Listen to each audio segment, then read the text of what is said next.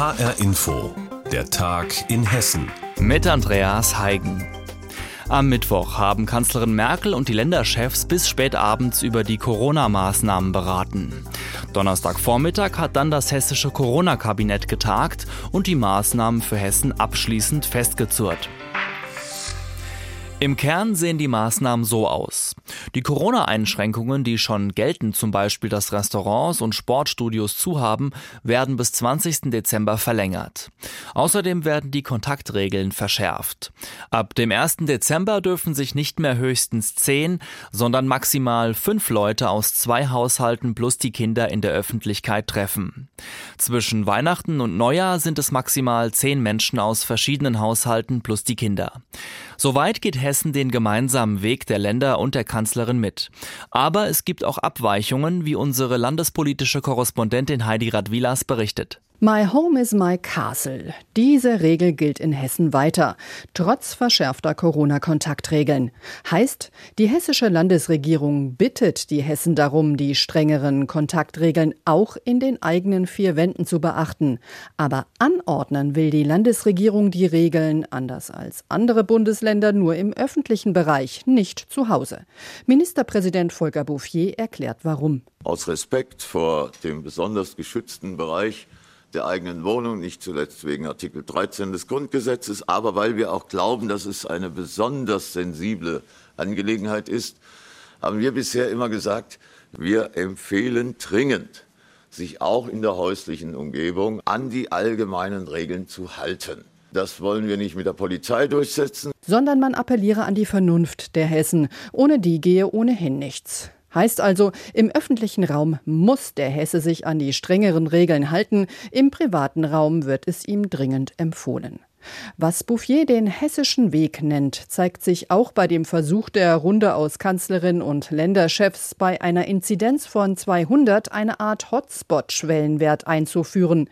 Dessen Überschreiten hätte dann zwingende Maßnahmen nach sich ziehen sollen. Für Hessen ist das abgeschmettert. Bouffier erklärt, das hessische Corona-Kabinett sei zu dem Ergebnis gekommen, dass wir das letztlich in der Verantwortung der jeweiligen Behörden, also der Gesundheitsämter vor Ort lassen lassen. Aus vielerlei Gründen, das hat sich in der Sache bewährt, gerade weil es sehr unterschiedliche Verhältnisse auch in einem einzigen Land gibt. Nichts flächendeckend also, die Gesundheitsämter sollen vor Ort entscheiden. Gleiches gilt für die Schulen. Kanzlerin und Länderchefs hätten die Priorität des Präsenzunterrichts betont. Trotzdem sei intensiv die Frage diskutiert worden, ob an den Schulen flächendeckend ein Wechselmodell einzuführen sei, also eine Kombination aus Präsenzunterricht und Zuhause-Lernen. Bouffiers Antwort? Nein, das heißt es nicht. Das kann es geben, wenn die Situation vor Ort aus der Sicht des pandemischen Geschehens das erforderlich macht. Das ist die Linie, die wir in Hessen verfolgen. Insofern hat das Corona-Kabinett keine Veranlassung gesehen, dort neue Beschlüsse zu fassen. Christoph Degen von der hessischen SPD fordert dagegen seit Wochen ein Wechselmodell für die hessischen Schulen. Er findet insgesamt, man sollte hier viel mehr einfach auf Entspannung setzen, Klassengrößen reduzieren und Schulbusse auch dafür mehr Abstand sorgen. René Rock von der hessischen FDP zweifelt insgesamt an der Wirksamkeit der angeordneten Corona-Maßnahmen. Es hat sich ja gezeigt, dass der Lockdown wie geplant nicht den erhofften Erfolg hat. Und äh, darum hätte ich mir gewünscht, dass die Maßnahmen, die man getroffen hatte, dass die mal überprüft werden. Also ich denke an die Gaststätten, ich denke an die Fitnessstudios, aber auch an andere Maßnahmen. Die Landesregierung ist dagegen überzeugt, dass durch geltende und neue Corona-Maßnahmen zusammen eine deutliche Besserung gelingen könne.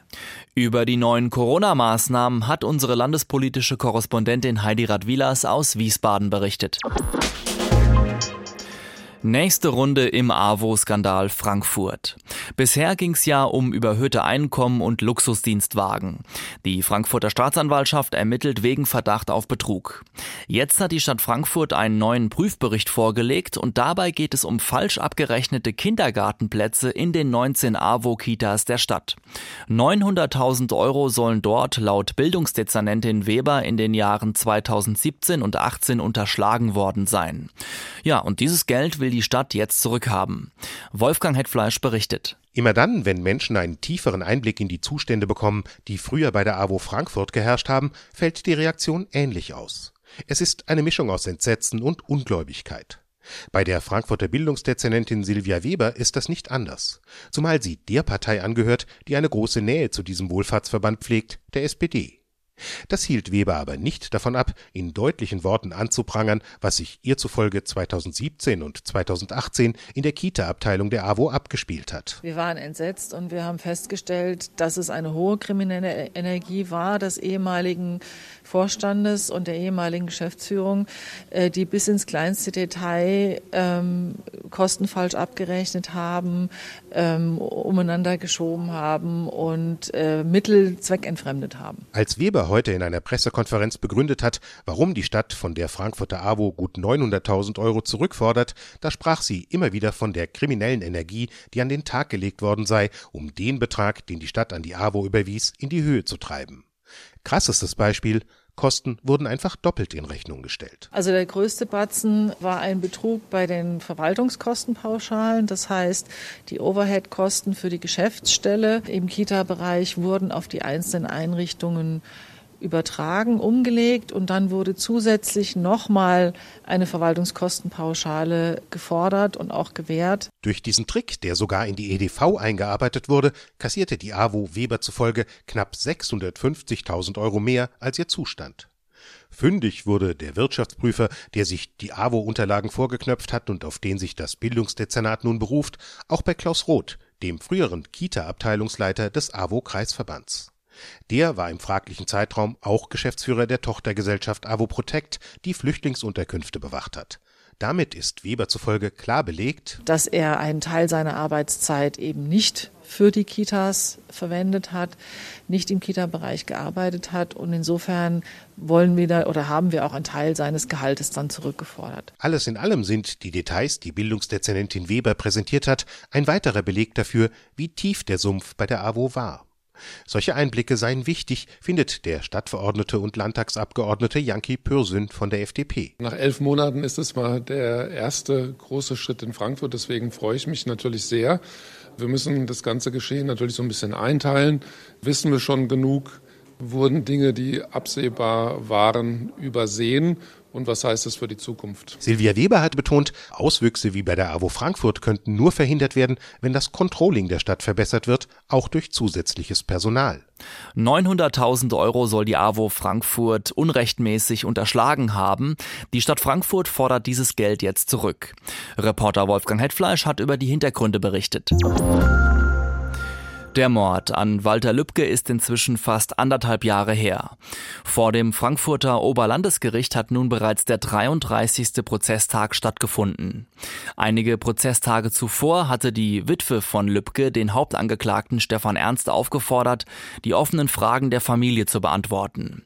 Reporter Frank Angermund beobachtet den Prozess für uns und mein Kollege Uli Höhmann hat mit ihm über diesen Prozesstag gesprochen. Er wollte zunächst von ihm wissen, ob Stefan Ernst die Fragen inzwischen beantwortet hat. Das hat er noch nicht, aber sein Anwalt hat heute angekündigt, dass er nächste Woche Donnerstag die Fragen der Familie Lübcke beantworten wird. Die Witwe von Walter Lübcke, du hast es gesagt, hatte Stefan Ernst ja in einem sehr emotionalen Appell aufgefordert, zu schildern, was sich in den letzten Minuten im Leben ihres Mannes genau abgespielt hat. Hat er noch was gesagt? Wie hat er sich verhalten? Die Familie versucht ja irgendwie diesen Mord zu verarbeiten, sucht nach Antworten, aber der Sprecher der Familie Lübcke hat auch schon gemutmaßt, ah, das wird wohl recht schwierig werden. Es steht ja auch immer noch die Frage im Raum, ob der Mitangeklagte Markus H. beteiligt war daran, die Tat zu planen oder ob er bei der Tat sogar dabei gewesen war. Hat es dazu Neues gegeben? Nur indirekt. Es hat äh, ein Mitarbeiter des ehemaligen Anwalts des Hauptangeklagten ausgesagt. Dieser Anwalt, Frank Hannig heißt er, wurde während des Prozesses das Mandat entzogen. Und dieser Mitarbeiter des Anwalts, das ist kein Unbekannter. Es handelt sich um den sächsischen AfD-Vorstand Daniel Zabel, der als Justizbeamter suspendiert ist, weil er mal einen Haftbefehl weitergegeben hat. Und der hat berichtet, was ihm sein Chef auf Autofahrten über die Gespräche mit dem Hauptangeklagten Stefan Ernst erzählt haben soll. Und demnach hat Stefan Ernst Lanz damals gesagt, dass der Mitangeklagte Markus H. am Tatabend auf dem Grundstück der Familie Lübcke war und auch den Schuss abgegeben hat. Das war ja die zweite von insgesamt drei Geständnisversionen, die wir inzwischen kennen und die wurde ja auch inzwischen schon zurückgenommen. Pikant daran ist aber, dass Stefan Ernst ausgesagt hat, sein ehemaliger Anwalt hat diese Version erfunden und sein Mitarbeiter behauptet jetzt das Gegenteil. Also das ist wirklich weiterhin hm. spektakulär, was da so abgeht. Da fragt man sich, warum verhört das Gericht eigentlich nicht einfach den ehemaligen Anwalt von Stefan Ernst selbst und fragt ihn direkt? Ja, das Gericht hat diesen Frank Hanich ja schon bereits als Zeugen gehört, aber es gibt ein Problem. Es besteht eine anwaltliche Schweigepflicht. Und solange Stefan Ernst seinen ehemaligen Anwalt nicht komplett davon entbindet, darf der nicht alles sagen, darf der nicht komplett aussagen. Stefan Ernst hat seinen ehemaligen Anwalt aber nur in Teilen von der Schweigepflicht entbunden. Einige Prozessbeobachter glauben, ah, der will so verhindern, dass dieser Anwalt dann alles erzählt, was er weiß und Stefan hm. Ernst eventuell noch mehr belastet wird. Also das äh, wird auch noch mal Thema werden bestimmt sagt Reporter Frank Angermund. Er hat mit Uli Höhmann über die neuesten Entwicklungen im Lübcke-Mordprozess gesprochen. Auf Skiern die Schanze runterrauschen. Für viele ein riesiges sportliches Event. In rund zwei Monaten soll im nordhessischen Willingen das traditionelle Weltcup-Skispringen stattfinden. Am letzten Januarwochenende. Viele Wintersportbegeisterte Hessen freuen sich schon sehr auf die Mühlenkopfschanze in Willingen. Der Weltcup dort lockte bisher tausende Zuschauer an. Und normalerweise gäbe es auch jetzt schon die Eintrittskarten im Vorverkauf. Tja, und selbst wenn die technischen Vorbereitungen schon laufen, auch was den Schnee betrifft, niemand weiß, wie es mit Corona 2021 sein wird. Wir gehen Stand heute davon aus, dass das Weltcup-Skispringen am letzten Januarwochenende stattfinden wird. Wir wissen halt nur nicht, ob mit einigen Zuschauern oder eben ohne. Das ist wohl die entscheidende Frage, die Dieter Schütz, Pressechef des Skiclub Willingen, auf den Punkt bringt. Und an der Antwort hängt viel. Die kommt am Ende aus Berlin bzw. Wiesbaden. Wir erwarten, dass wir Mitte Dezember eine Entscheidung bekommen, weil man muss ja auch irgendwann eine gewisse Planungssicherheit erhalten. Wir haben Konzepte erarbeitet, gemeinsam auch mit anderen Veranstaltern. So ist ja in Oberstdorf bei der Vier-Schanzentournee geplant, dass 10 Prozent der Zuschauerkapazität reingelassen werden könnten mit entsprechenden Abstands- und Hygienekonzepten. Das würde für uns bedeuten, wenn wir 10 Prozent hätten, kämen wir nach Adam Riese auf 2350 Fans, äh, was natürlich besser wäre als nichts. Aber und dann kein Hexenkessel an der Schanze, keine Stimmung ohne Ende und Begeisterung bei jedem Springer, auch kein Festzelt für eher die Partygänger.